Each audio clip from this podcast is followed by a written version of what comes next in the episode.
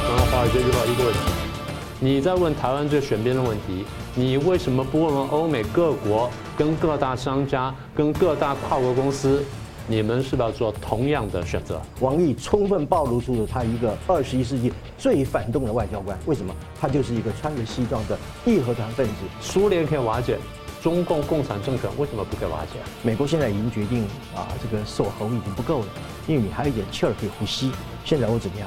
我可能最终我要直接把你勒毙。台湾很多人不去反省这段历史，不去汲取当年的教训，不去想说我们为什么今天又被中共拿同样的招数，拿虚假的民族主义来洗脑我们，在玩我们。新闻大破解，回答新闻，大家好。美国的《华尔街日报》呢刊登文章报道呢，台湾正面临极难的选择，是要成为乌克兰还是成为香港？有没有其他选择呢？而世界各国是否也面临着抉择？中共在七月一号前后呢，在亡党恐惧中呢猛招魂，但是呢，是否看到的条条路径终究是通向亡党？一面呢，在国内国外高喊保党，而一面呢，图谋扩张以炮制执政合法性。美国、日本、韩国和印度呢，似乎打上两根钉子，这是否破了中共布局，一是北约的七月峰会前夕呢，上合组织峰会上，中共、俄罗斯、印度三方博弈，新德里的共同宣言呢，是否在作梗，阻挡了中共学苏共在打造共产华沙公约组织的二点零版本？而二呢，是美日韩八月峰会之前，中共突然抛出了种族主义论来分化美日韩三方，美韩的华盛顿宣言呢，是否在作梗，阻挡了中共打造学？军阀日本呢，打造一个新大东亚的共荣圈。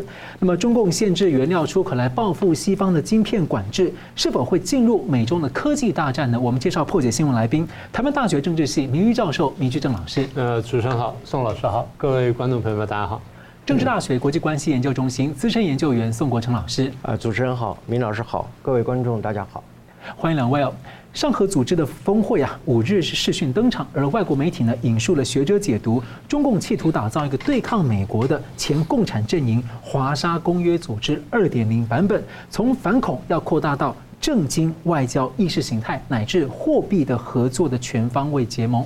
不过呢，在会后的新德里宣言是提倡以相互尊重主权、国家领土完整、不干涉他国内政、不使用武力或威胁使用武力等原则，被解读在暗批中共。那么呢，习近平也在会议当中做了比较长的发言，受到关注啊。我想请教明老师怎么解读中共呈现出来的企图是什么？那中印俄三方的立场呢，有何看点？呃，这问题因为这两天也是一个热点了，所以这大家都谈了不少了。那我也被问过。呃，我想讲就是这个会议啊根本不重要，嗯，根本不重要。那既然不重要，我们为什么坐在这里讲呢？因为我们从这个不重要的会议当中看到一些重要的讯息，所以重点在这里。为什么这会议不重要呢？不好意思啊，我们讲讲哪些国家参加啊？中共、俄罗斯，然后主办国是印度啊，再来哈萨克、吉尔吉斯、塔吉克、乌兹别克、巴基斯坦。然后再来是新参加的伊朗，还有两个观察员，一个蒙古啊，呃，三个观察员，一个蒙古，一个白俄罗斯，一个阿富汗。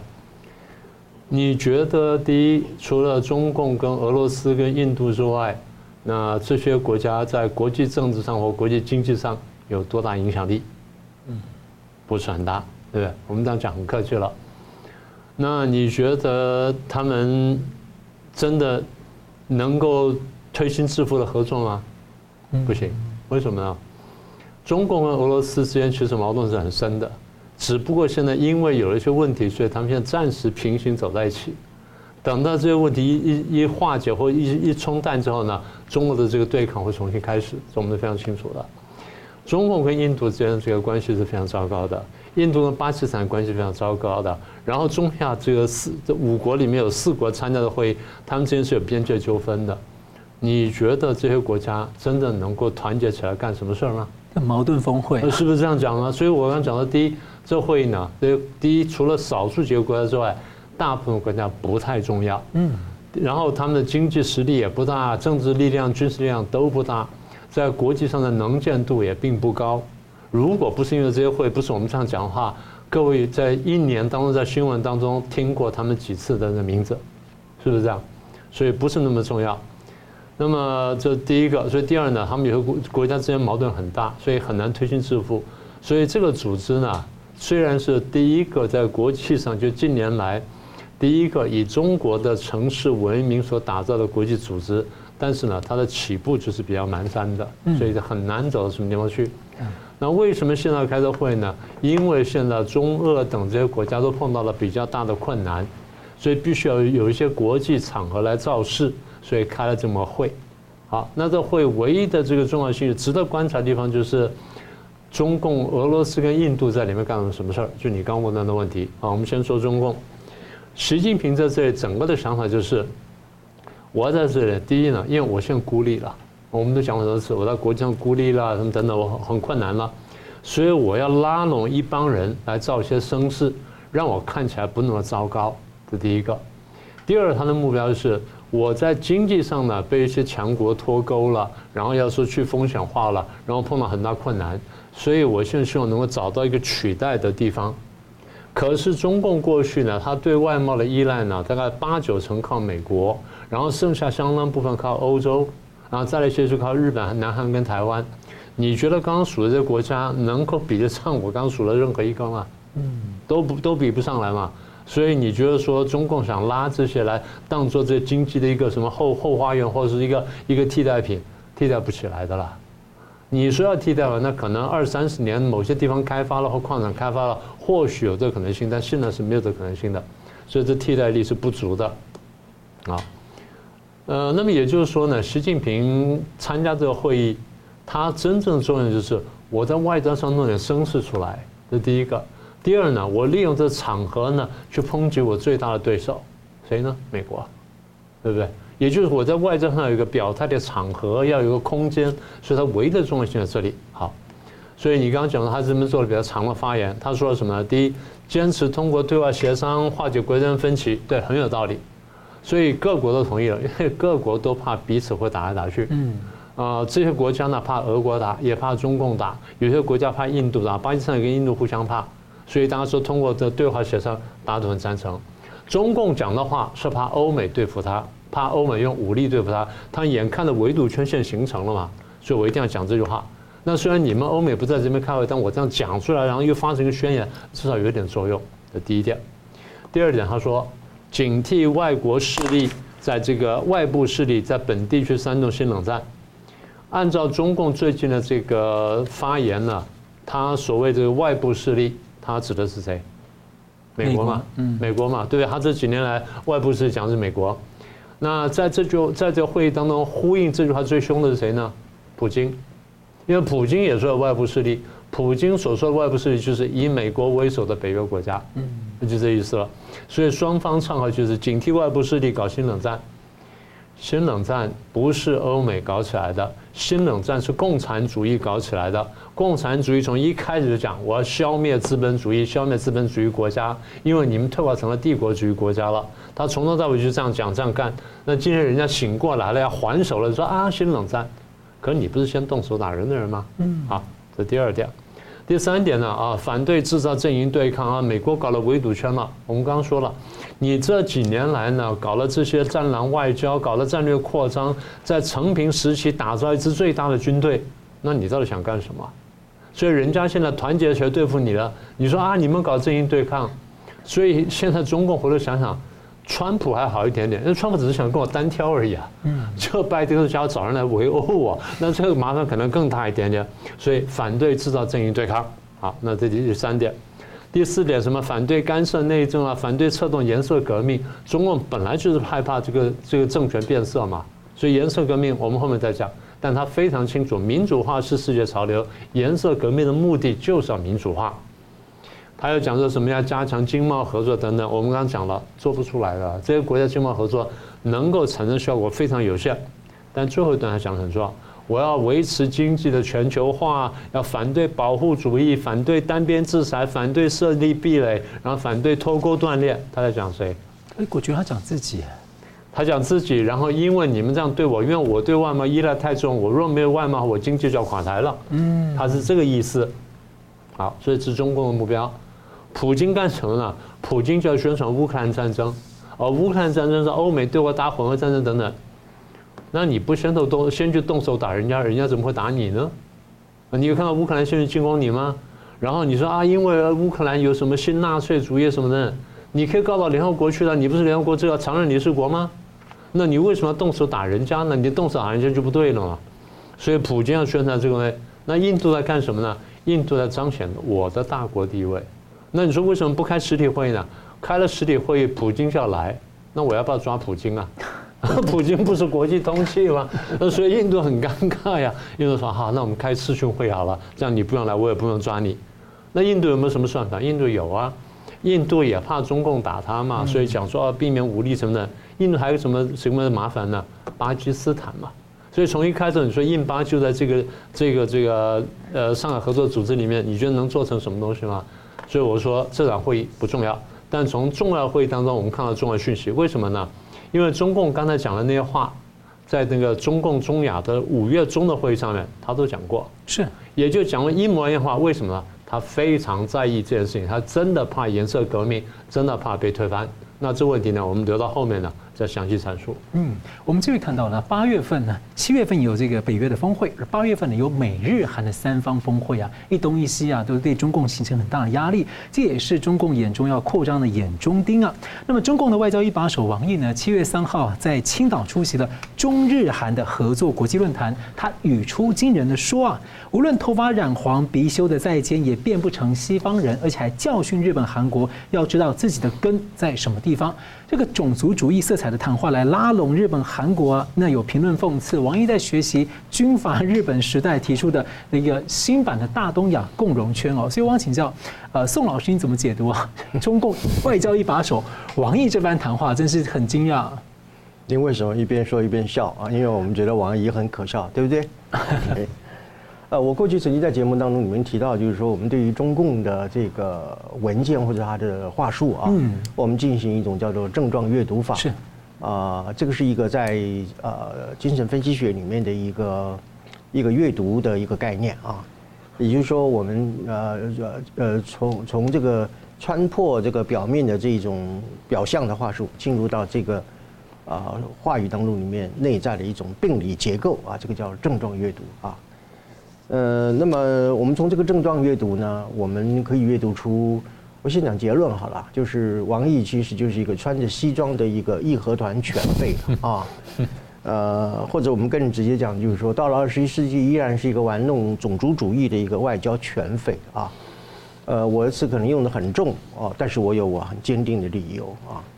第一个呢，呃，他说的这番话呢，基本上他是用发色、嗯，鼻型。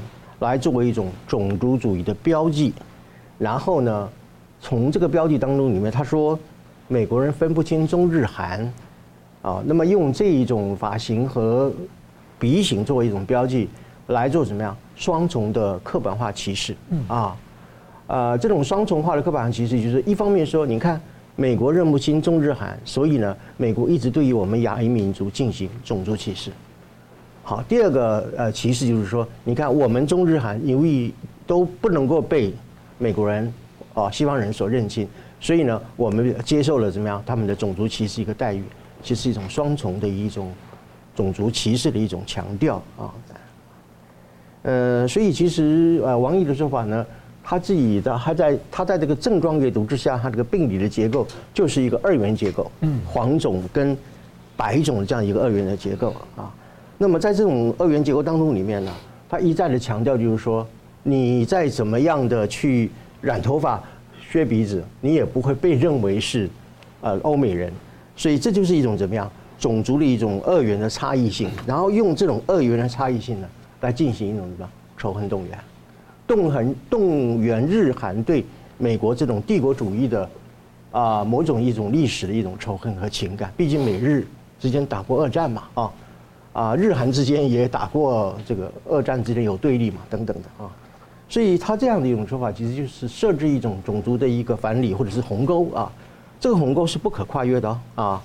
呃，在我们今天讲这个文化融合、多元文化和种族融合的这种情况之下，他依然是强调这是一条不可过啊跨越的一个鸿沟啊，所以他就是一种利用一种啊仇恨的动员来重新激发或者是鼓动。一种种族政治上的一个负面性的破坏力量，然后用这个破坏的力量呢，啊，那么来对付美国，这是第一点啊。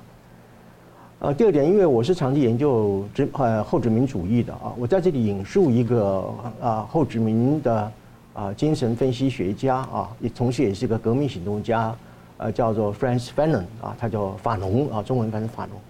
他在许多的著作当中里面就提到一个非常重要的概念，叫做呃 colonial trauma，就是一种殖民创伤啊。殖民地人民受到了这个帝国主义的统治，会产生两种主要的殖民创伤。第一个呢，就是从外部而来的政治经济的一种外部的压迫啊，经济的剥削或者是政治的歧视等等。另外有一种更为深刻的就是来自于内部的一种自我殖民。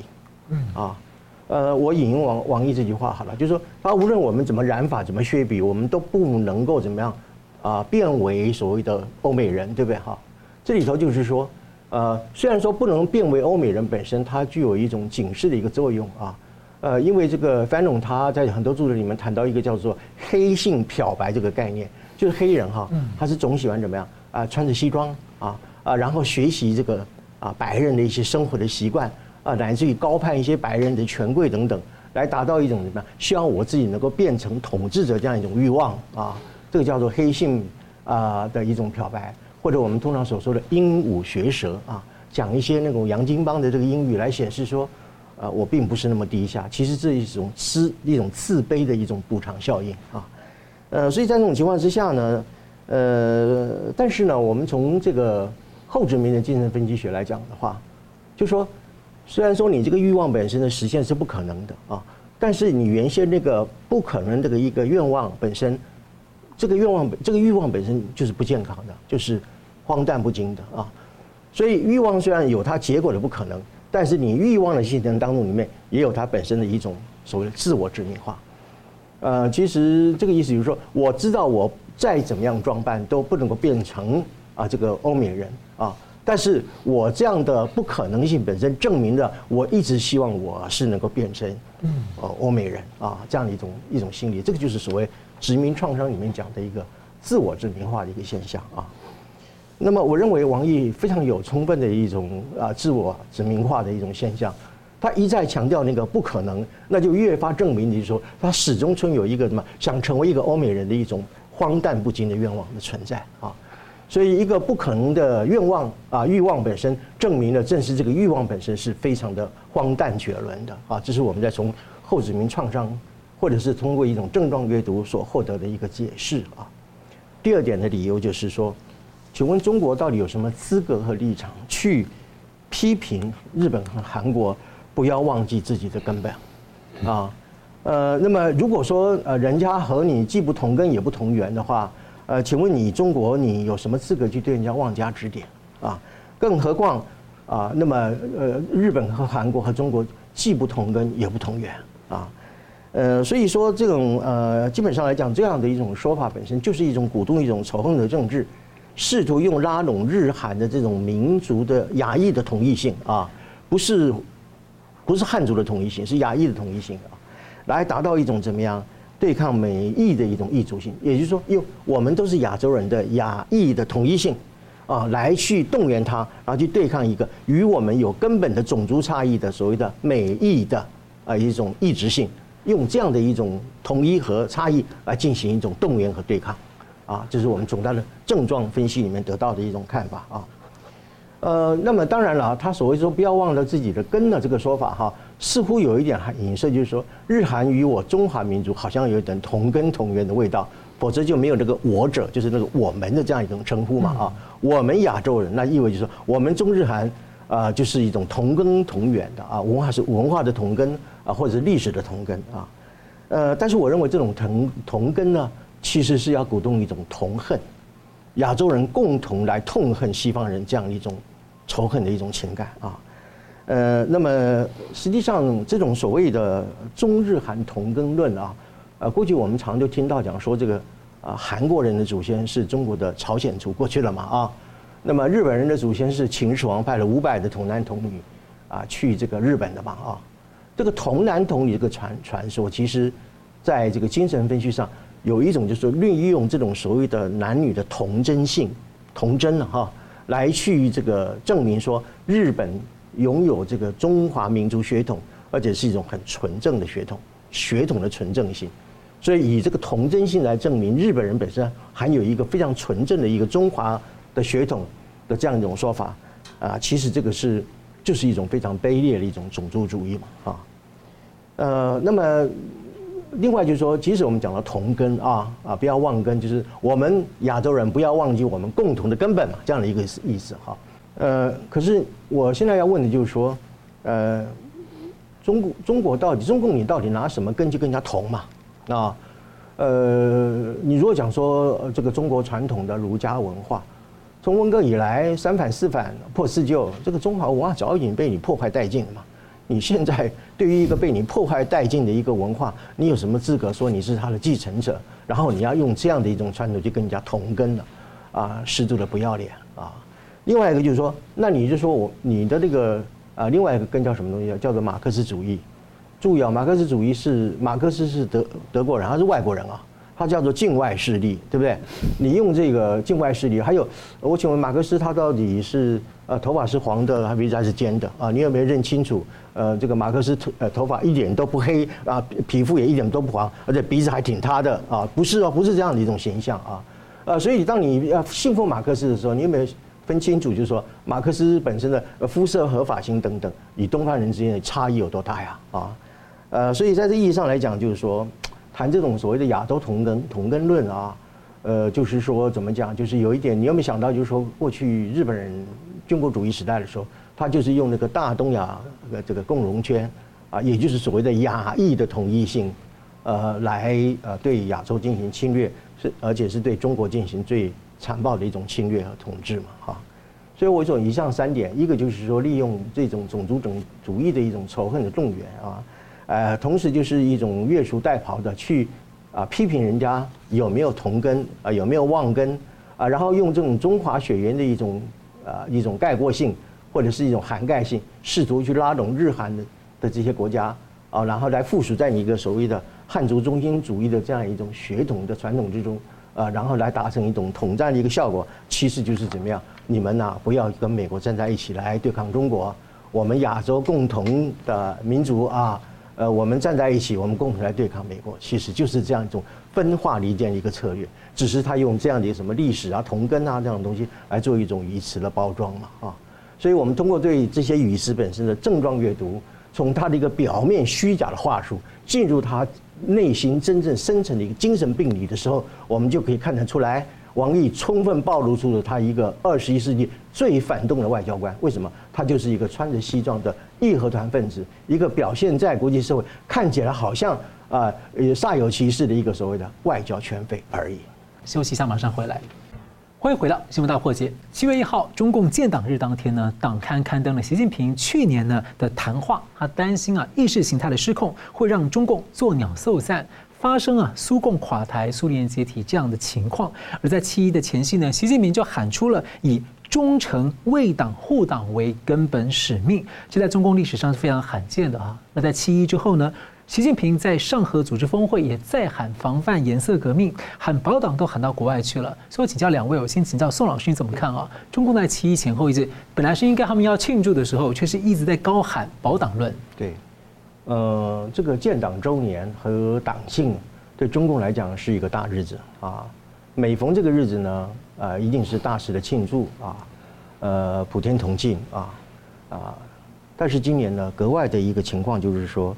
啊，非常的低调啊，也不铺张啊，呃，这样的一种情况呢，是可以说是史无前例的啊，而且就是说没有任何的庆祝的活动，只是发表了两篇旧的文章，叫旧文新刊的方式，来表达对建党一百零二周年的庆祝啊，这个是一种非常诡异，而且是非常罕见的一件事情啊，呃，不过那个事出反常啊，必有妖啊，什么妖呢？我一一来说明啊。呃，首先我们谈的就是啊，所发表的第一篇文章是由新华社所发布的啊，它其实是啊在六月三十号的时候啊，在中共的中央政治局所召开的一次学习会议了啊，呃，这种学习会议叫做什么？开辟马克思主义中国化的时代新境界啊，这样的一个学习会啊，呃，那么习近平在这个会议当中里面强调啊，他说我们绝不能抛弃马克思主义这个魂脉。啊，灵魂的魂啊，呃，绝不能够抛弃中华优秀传统文化这个根脉啊，呃，数典忘祖就等于割断了魂脉跟根脉，终于啊终最终会犯下所谓的颠覆性的错误啊。什么叫颠覆性的错误嘛？啊，呃，这个颠覆性是谁颠覆谁啊？啊，当然就是共产党被颠覆嘛。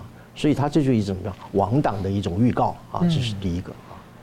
那么第二篇是《求是》这个党刊所发出来的，其实这是在去年的春天啊，习近平在中央党校啊的讲话的全文了哈，全文啊。那么习近平在这个讲话当中，他说啊，他说我如果我们培养出来的人都不信奉马克思主义、共产主义，不举中国特色社会主义的这面旗帜了啊。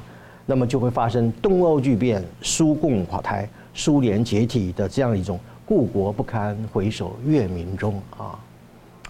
呃，我来讲一下这个故国不堪回首月明中这个典故啊，那你就知道就是说啊，习近平举这个比喻或者举这个啊，以这个诗词来做说明的时候，它有一些什么玄妙的地方啊？啊，这个故国不堪回首月明中啊，这是。在五代十国当中，里面一个南唐的国君叫李煜，我们戏称他为李后主啊，呃，他所写的啊。那么这首词的结尾呢，就是我们大概一家呃一般人所想呃所熟知的，叫做“恰似一江春水向东流”啊。春水向东流什么意思啊？啊，全部化为泡影嘛啊。呃，这首词呢，它是在这个李后主归顺呃归顺于北宋的第二代君主，叫做。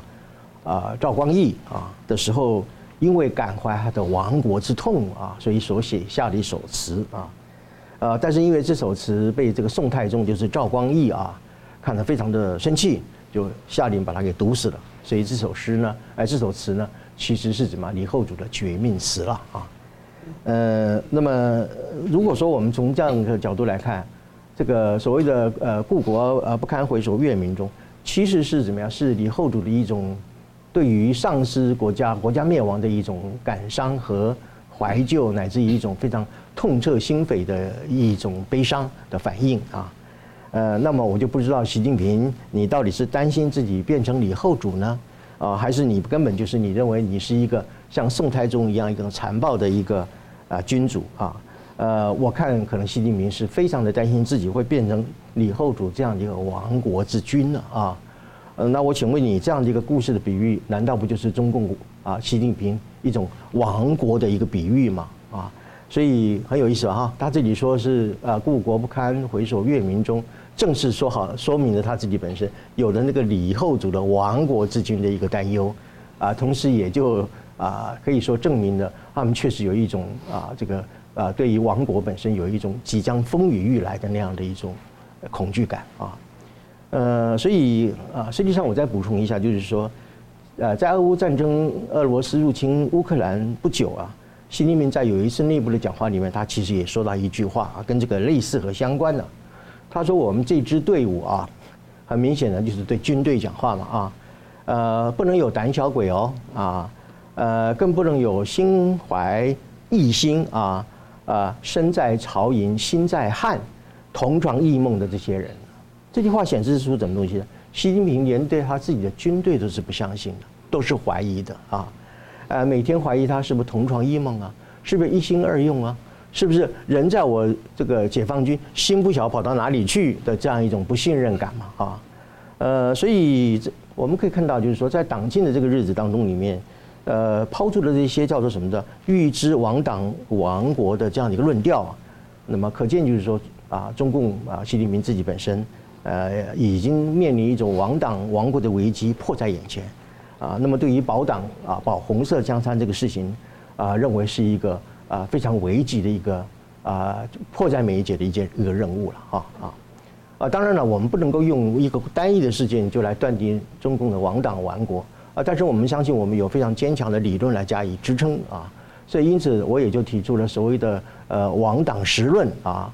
呃，它可以呃，包括譬如说像中国特色社呃中国特色社会主义的信仰怀疑论嘛，哈，你不是说有人想说你不信共产主义吗？不信马不信共啊等等的，还有对于这个军队忠诚不足的什么东西呢？同床异梦论啊，呃，还有我们看到整个中共经济下滑的一种叫做药食网效论啊，已经完全啊没有救了，要这样的一个地步啊。呃，所以等等等，一共有十个理论啊。也许我们有时间哈，可以和明老师一起，我们来做更深入的一个探讨。嗯，是我们期待后续的连载啊。那接着我想同样问题也请教明老师，怎么看中共七一前后的这个奇特表态？我就顺着宋老师刚刚讲的，他那个七月一号的《求是》杂志呢，重发了去年三月份的这个讲话，这说起来比较奇怪。为什么今年七月份会重发去年三月的讲话？嗯，啊，这个是第一个我们觉得怀疑地方。第二个，刚才重点宋老师已经讲了，不过我把一个重点再再引一下。啊，如果我们不相信这东西的话呢，就会发生东欧剧变、苏共垮台、苏联解体那种不堪回首月明中的这个悲剧。啊，这是第一段话。第二段话就是什么身在曹营心在汉，同同床异梦。他还有第三段话。而如果中共丧失了丧失了理想信念，就会失去精神纽带，成为乌合之众，遇到风浪就会做鸟兽散了。嗯，哎，话说很有道理。那如果失去了理想信念，这话很很好啊。问题是，共产主义真的是一个合适的理想信念吗？嗯，你共产党员，你们参你们入党，不管去入了多长时间。你当初可能真的是满腔热血进去的，你现在回头问问看，不管你进去三年、五年或三十年、五十年，你觉得你当年所信奉的理想跟信念，今天真的在中华人民共和国实现了吗？还是说你的革命反而带来了反效果？你得扪心自问，这个我觉得才是核心问题。所以我刚刚要反问习近平就是。丧失理想信念，现在看起来丧失理想信念共对共产党不好，可能对中华民族是好事情。这里我们得先指出来，这第一个，放弃了幻想，呃，是放弃了幻想，是放弃了邪念，嗯，啊，这个才是重点。好，那他为什么这样讲呢？很简单，因为内部跟压外部压力太大了。内部压力我们数过很多次了，经济问题、财政问题，然后社会问题跟政治问题，而这我们就不再数了。外部的压力呢？从一开头，共产党就有就有危机感。各国共产党都是这样的。为什么？他自己晓得他是少数派，他推翻现存的政治、经济、社会秩序乃至道德。他是他是认为眼睛看到的一切都不可以再存在，我全部消灭。所以他一个他有一种这种革命感，他就叫革命感。但反过来说，当你反对所有人的时候，所有人就要反对你。所以他一开头就有一个围城心态，就有危机感。所以他一直觉得说，我恐怕会被消灭，啊，那你说你呃韬光养晦了这十几二十年，现在你觉得羽羽翼丰满了，好，这几年你搞什么？搞战狼外交，搞战略扩张，然后搞大力建军，现在引发众怒了，大家开始还手要开始对付你的时候，哎，你说你们怎么又又这样干了？那你们想想看，你前面把袖子挽起来已经好几年了，那大家为什么现在不完全就在对付你呢？所以中共现在看见。外部的压力呢？第一，外面有多个同盟体系呢，或者强化了，或者呢，或者这彼此连起来了，或者根本就新打造出来的。比如说美日安保，强化再强化，美韩同盟现在强化到有核保护伞，然后再出现了澳英美同盟，就准备打造这个核子潜艇部队。澳英美同盟出来的时候，我们在节目上就讲过，当时的重点是美英两国帮助澳大利亚打造一支核子。核子潜艇部队，但不发射核子武器，但是呢，可以进行水下作战跟长程作战，包括 AI 的这个能力在内。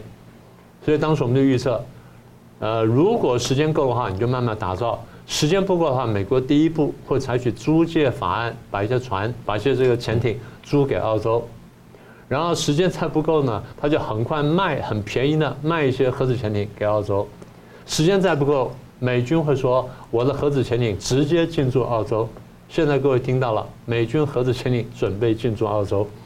所以一方面就是美国的这个决心，二方面就是美国对于中共扩张的这种威胁的判断嘛。嗯，他讲的就是这个东西。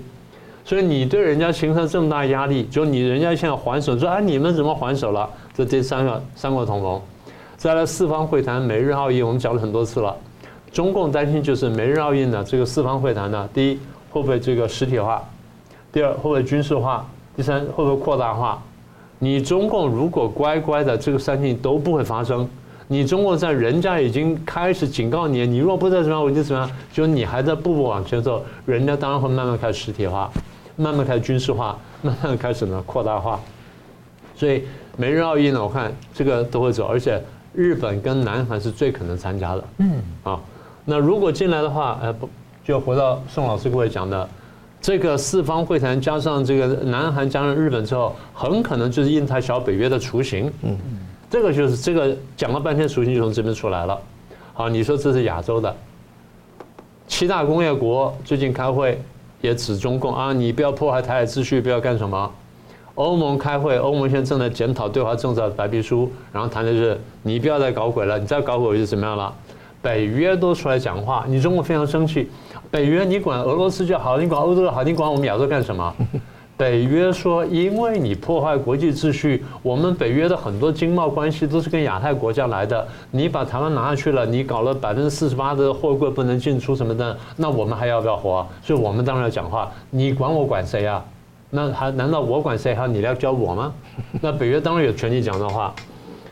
好，那你现在说多个同盟反反你，你觉得很不舒服？你不要忘记，关税战还在打，科技战还在打，去风险化还在推动当中。也就是你你的事情、你的作为引发众怒，大家开始还手了嘛？嗯，还手之后他知道我孤立了，我孤立了，所以才讲这种话嘛。所以刚才宋老师读那话就是，中共告诉你，我现在孤立了，我很害怕了。但是我又不能告诉你说我真正孤立，我害怕，所以我必须要倒打一耙，混淆视听啊！你们搞就搞什么团结，你们搞体系，你们搞对抗，你们要打新冷战是不是？你们搞的不是，因为你搞起来的。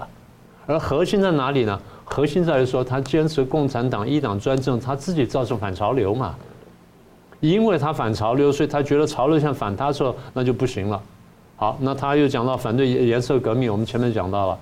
颜色革命是个代名词，他讲的其实是三件事情。第一件事情是苏东坡，一九八九到一九九一，十个共产政权瓦解。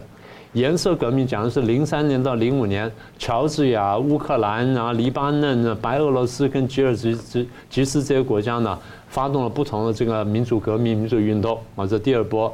第三波呢叫做呃阿拉伯之春，从二零一零年开始，到现在严格说还没完全结束。但是比较有成效的，一个是利比亚，一个是埃及，一个是突尼西亚，一个是也门，一个是阿尔及利亚。这三件事情加起来讲的什么？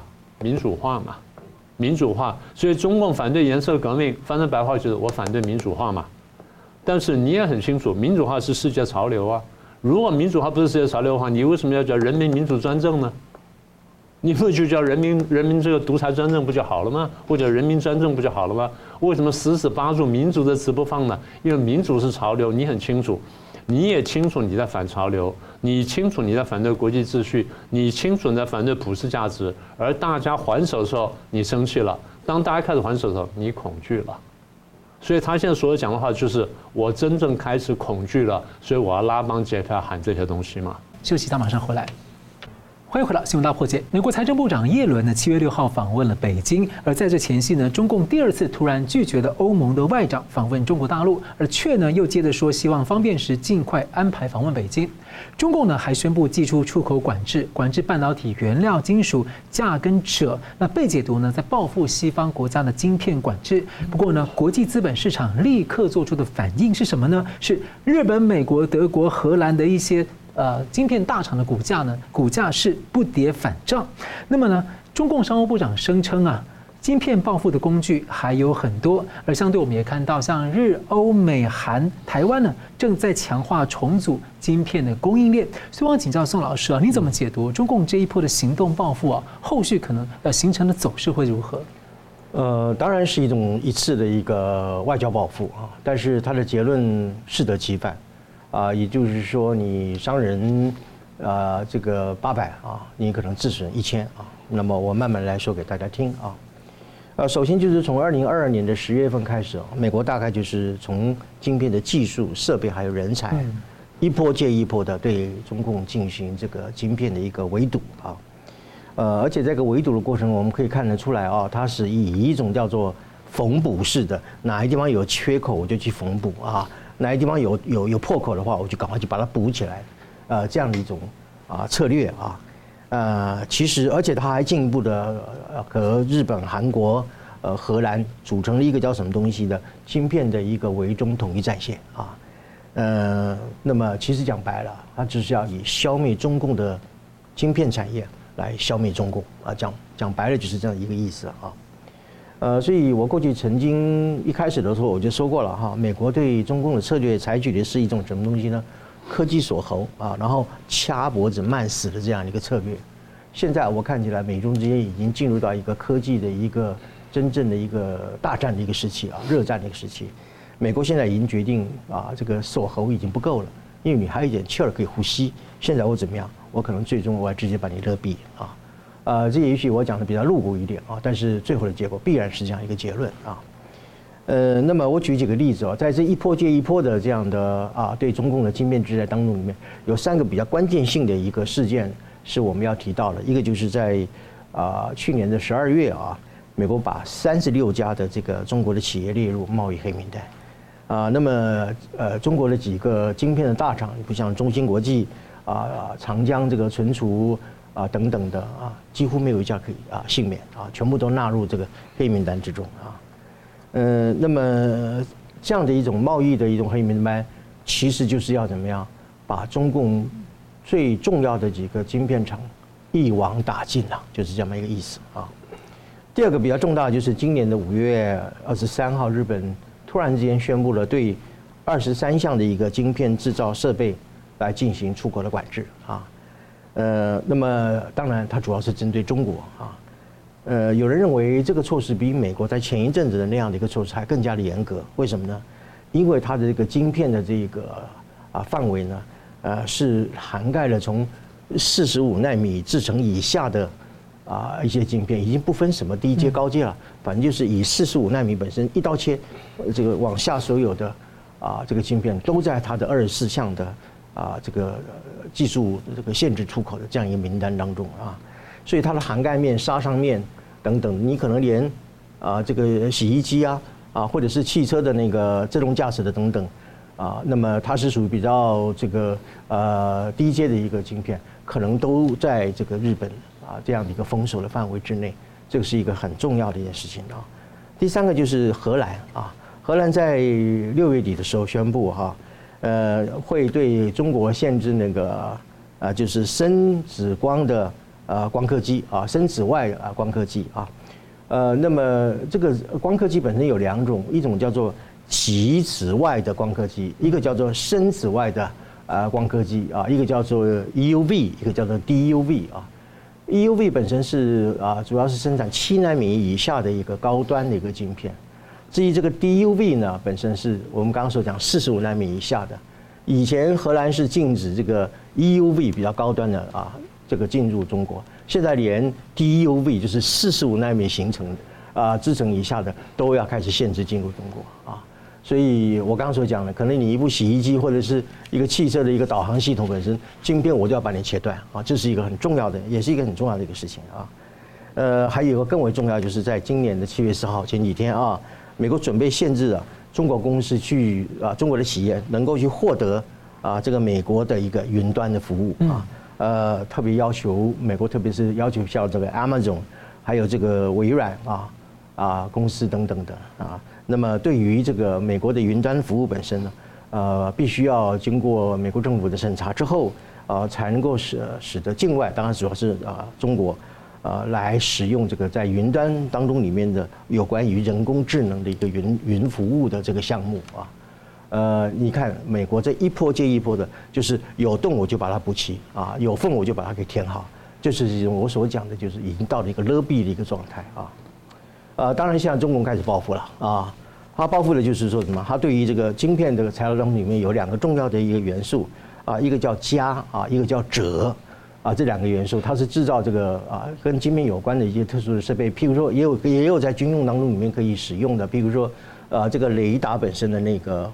呃，回波的感应啊，还有就是夜视镜本身的那个呃红外线感应等等啊，都跟这样的原料是有关的啊。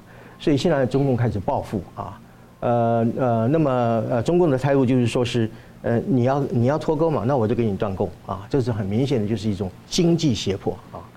呃，所以这样的一个情况，我要说一点就是说，回到我刚刚开始讲，就是说你自信以为就是说。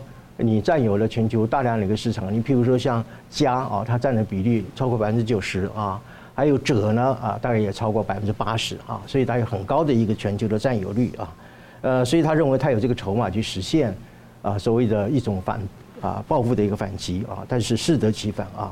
我讲几点啊，第一个啊，呃，那么啊很多的公司本身是在中国设立子公司啊，或者是合资公司，在中国大陆进行对于我们刚刚所讲的那个家和者的两个原料本身的采购。现在你既然要断供了，这些公司全部都会撤离中国啊，呃，那就是给中共又再添了一笔什么样？已经没有订单的这样的一种情况啊，又是流失一批订单啊。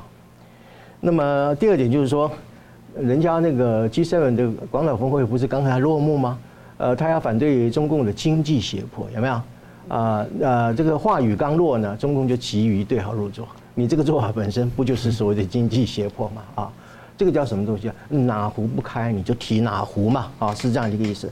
呃，所以就是更证明的就是说，你确实西方国家本身。必须要给你去风险嘛，啊，呃，甚至我要给你去红链了啊，你的红色产业链我我都要慢慢要给你切断，或者是要呃脱钩啊，呃，另外一方面我可能还进一步去去市场，去这个中国的市场，啊，最终达到什么对整个中国的一个什么全部的一个去依赖性啊，呃，所以这样的一个结果呢，就是说对中国来讲，你说它是对自己有利呢，还是你得意洋洋的你才达到了一个报复的一个效果吗？啊啊对。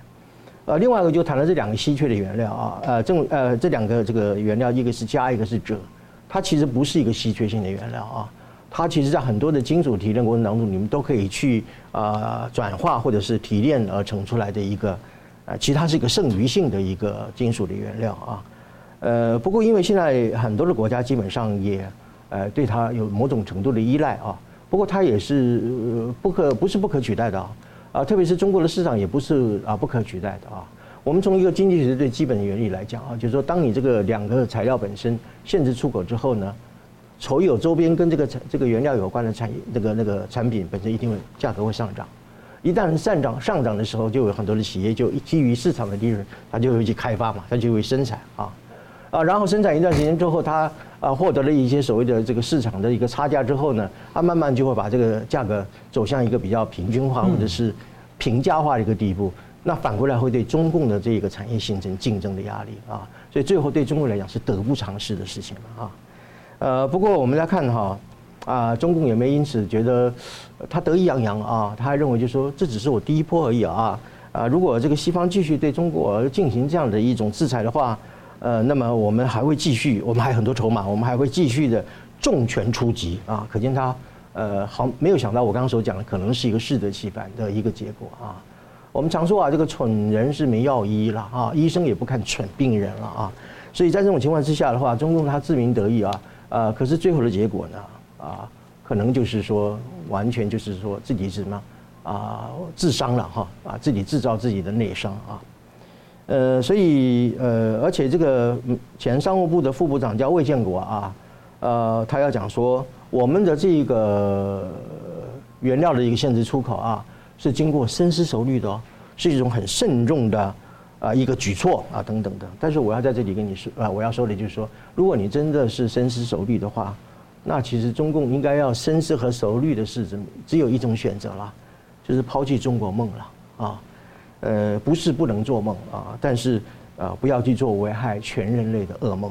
好，我们这边看到《华尔街日报》报道啊，台湾面临一个极难的选择，是成为乌克兰或者成为香港，两种截然相反的观点将会左右明年一月的台湾总统大选，也将影响台湾的防卫形势。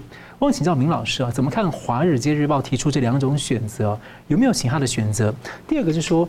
他说：“这是台湾啊，很难的选择。但是世界各国是不是也面临一个面对中共的时候，是不是也也面临相关的抉择？”应该这样说，我基本上不太同意《华尔街日报》这种分析方式。嗯，也就是对了，你看的是有两条路，但是我觉得他这个有些有些比喻呢不太恰当。第一个不太恰当的地方就是对香港的比喻。嗯，呃，为什么呢？你从二零一九年反送中运动开始，到二零二零年被镇压这一年当中，你看见多少香港人站出来上街去坚决反共，嗯，坚决反专制，然后要求民主、要求法治，而最后破坏民主、破坏法治的就是中共。他用什么办法？用强力镇压的办法，用抓人、用杀人的办法。最后呢，警察变相戒严。所以你如果说香港是屈服于中共了，那不是被强力镇压的结果。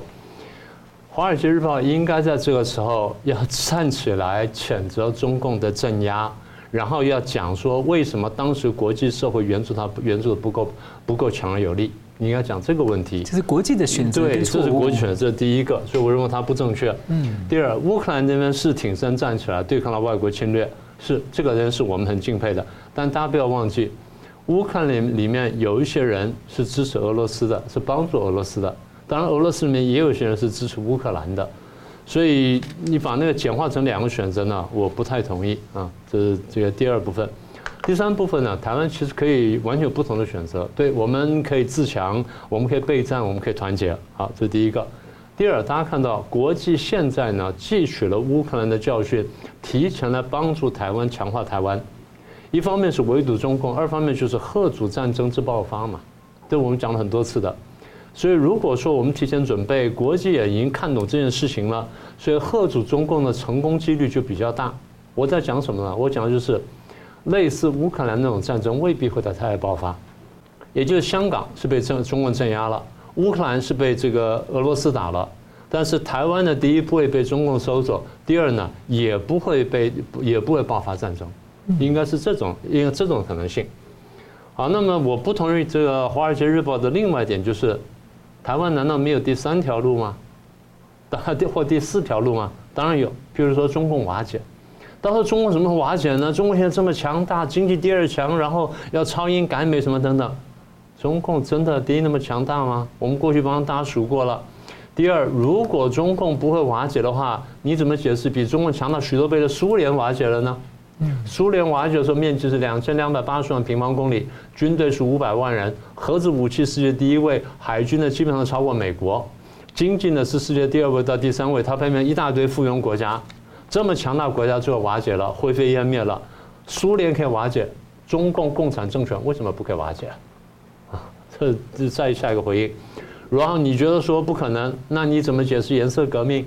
你们解释怎么解释我们刚刚讲的阿拉伯之春？怎么解释全球的民主化浪潮跟世界浪潮？好，你说不太可能。那么如果不可能的话，习近平，我们刚刚不是讲了吗？习近平站起来高呼保党，高呼这个大家要相信马列主义，要相信什么？然后要高举着社会主义大旗，中国特色社会主义大旗等等。然后又讲到极端情况，讲惊涛骇浪，他为什么这么害怕讲这话？那不就恰巧说明他自己知道有瓦解的可能吗？这就是我们刚刚前面一提论断的一个重点嘛。啊，那么我不同意华尔街的这个日报的这个另外一点呢，就是台湾的选择它不是很困难，而我们要么就是乌克兰，要么就香港。我刚刚讲了，其实另外几条路可以选。那如果要选的话，如果说逼我在现场选的话，那也不是很困难的事情。选择嘛，总有个指标嘛。我们选男女朋友不也都指标吗？要么就是外貌嘛，要么就是身材嘛，要么就家世嘛，要么就学历嘛，要什么？你就是指标的。但是每一个人对每一个指标的重点看法是不一样的嘛。有人重外貌，有人重家世，有人重学历，有人重性情，有人重什么嘛？那就每个人排序是不一样的。那台湾的这选边呢，基本上呢，大概三大三大标准吧。第一就是我们国家安全靠哪边比较好？靠美国比较安全呢，还是靠中共比较安全？第二，我们的经济利益在美国这边比较大呢，还是在中国大陆比较大？第三呢，我们的价值观跟美国比较接近呢，还是跟中国比较接近？你把三个摆下来，一看就知道，一目了然。对，我们在大陆有相当经济利益，好，那那个，但是我们在美国也有经济利益啊，所以这一分里面一个人占半分嘛。但在国家安全跟在价值观上面，我们都在美国这边嘛。所以在美国这边拿了二点五分，在中国那边拿了零点五分，这个选择不是很困难。所以《华尔街日报》想清楚，台湾处境是有危险，是有压力，但是呢，台湾的选择并不困难。那你刚刚问的很好，台湾要做选择，那世界各国要不要做选择？你们也在中共面前做选择呀？为什么？你们现在这样想，我要不要跟中共继续做生意嘛？对，你在想这件事情，但你不要忘记。你在选择要不要跟中共做生意的时候，你也要考虑国家安全呢，你也要考虑价值观呢。所以我们前面讲的欧盟的这个最高外交代表也好，或者说欧盟的这个联那个执委会主席也好，不管是冯德莱恩还是波瑞尔，或者甚至美国的这些领导人讲的都是，我们在做这些选择的时候，我们不能忘记价值观，不能忘记国家安全。张忠谋最近不是讲了吗？国家安全凌驾于这个经济利益之上嘛？这就是我们几年前讲的，你们必须选边呐。嗯，这不就是选边吗？好，那最后我还要反问《华尔街日报》一个问题：你在问台湾这个选边的问题，你为什么不问问欧美各国跟各大商家跟各大跨国公司，你们是不是要做同样的选择？嗯，对。好了，节目最后呢，我们请两位用一分钟总结今天的讨论。先请明老师。呃，我刚刚把第一、第二题减啊，第三题减少的时间，所以我借了两分钟过来，所以我三分钟时间讲这一分钟的话。行。今天我想讲的就是，今天呢是七七抗战八十六周年。七七抗战我们打了八年的这时间，在这当中呢，中华民国国军呢战死三百多万人，军民同胞呢死了大概三千万左右。光是中华民国的将军、少将上将军死两百人，这两百多人现在全部在忠烈祠里面。那请问这个时候中共在干什么？中共躲在延安，躲在这个南部，然后讲一分抗战，两分依附，七分发展。什么叫七分发展？伏击国军，抢武器，抢地盘，抢完地盘之后呢，征兵，抽税。那目的在干什么？准备内战，准备内战。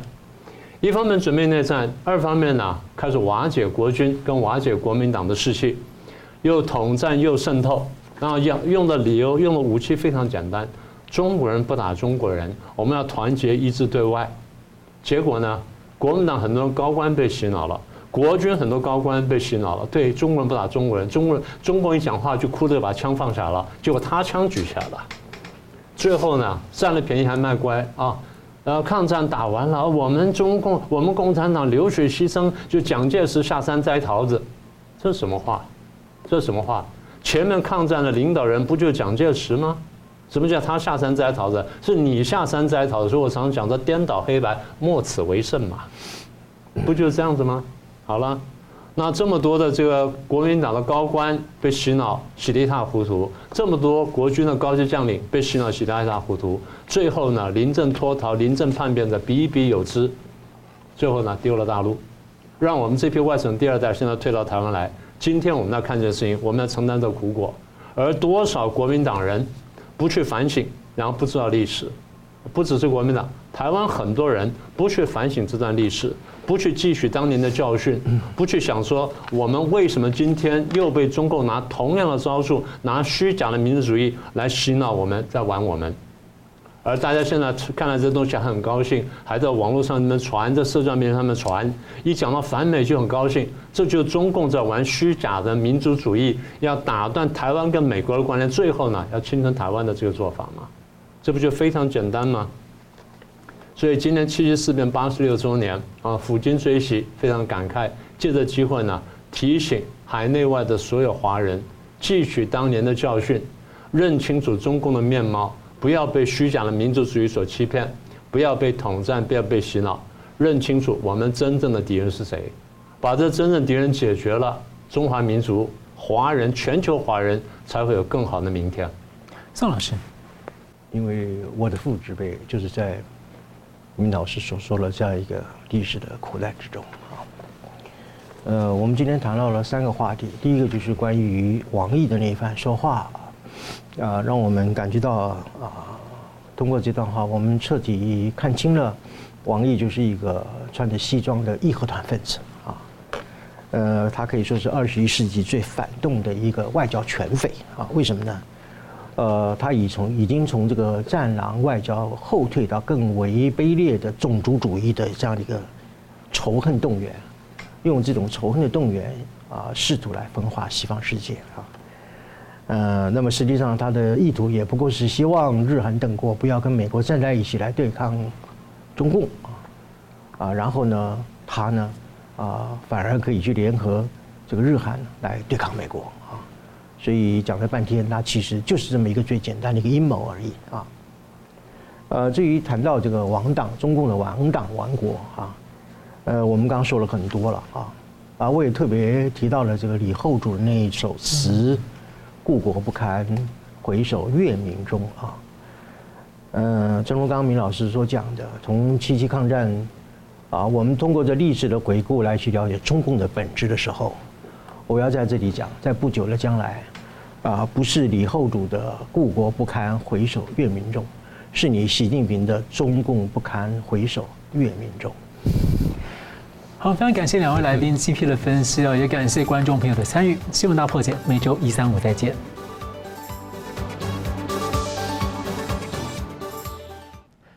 如果您喜欢我们的节目呢，请留言、按赞、订阅、分享，并开启小铃铛。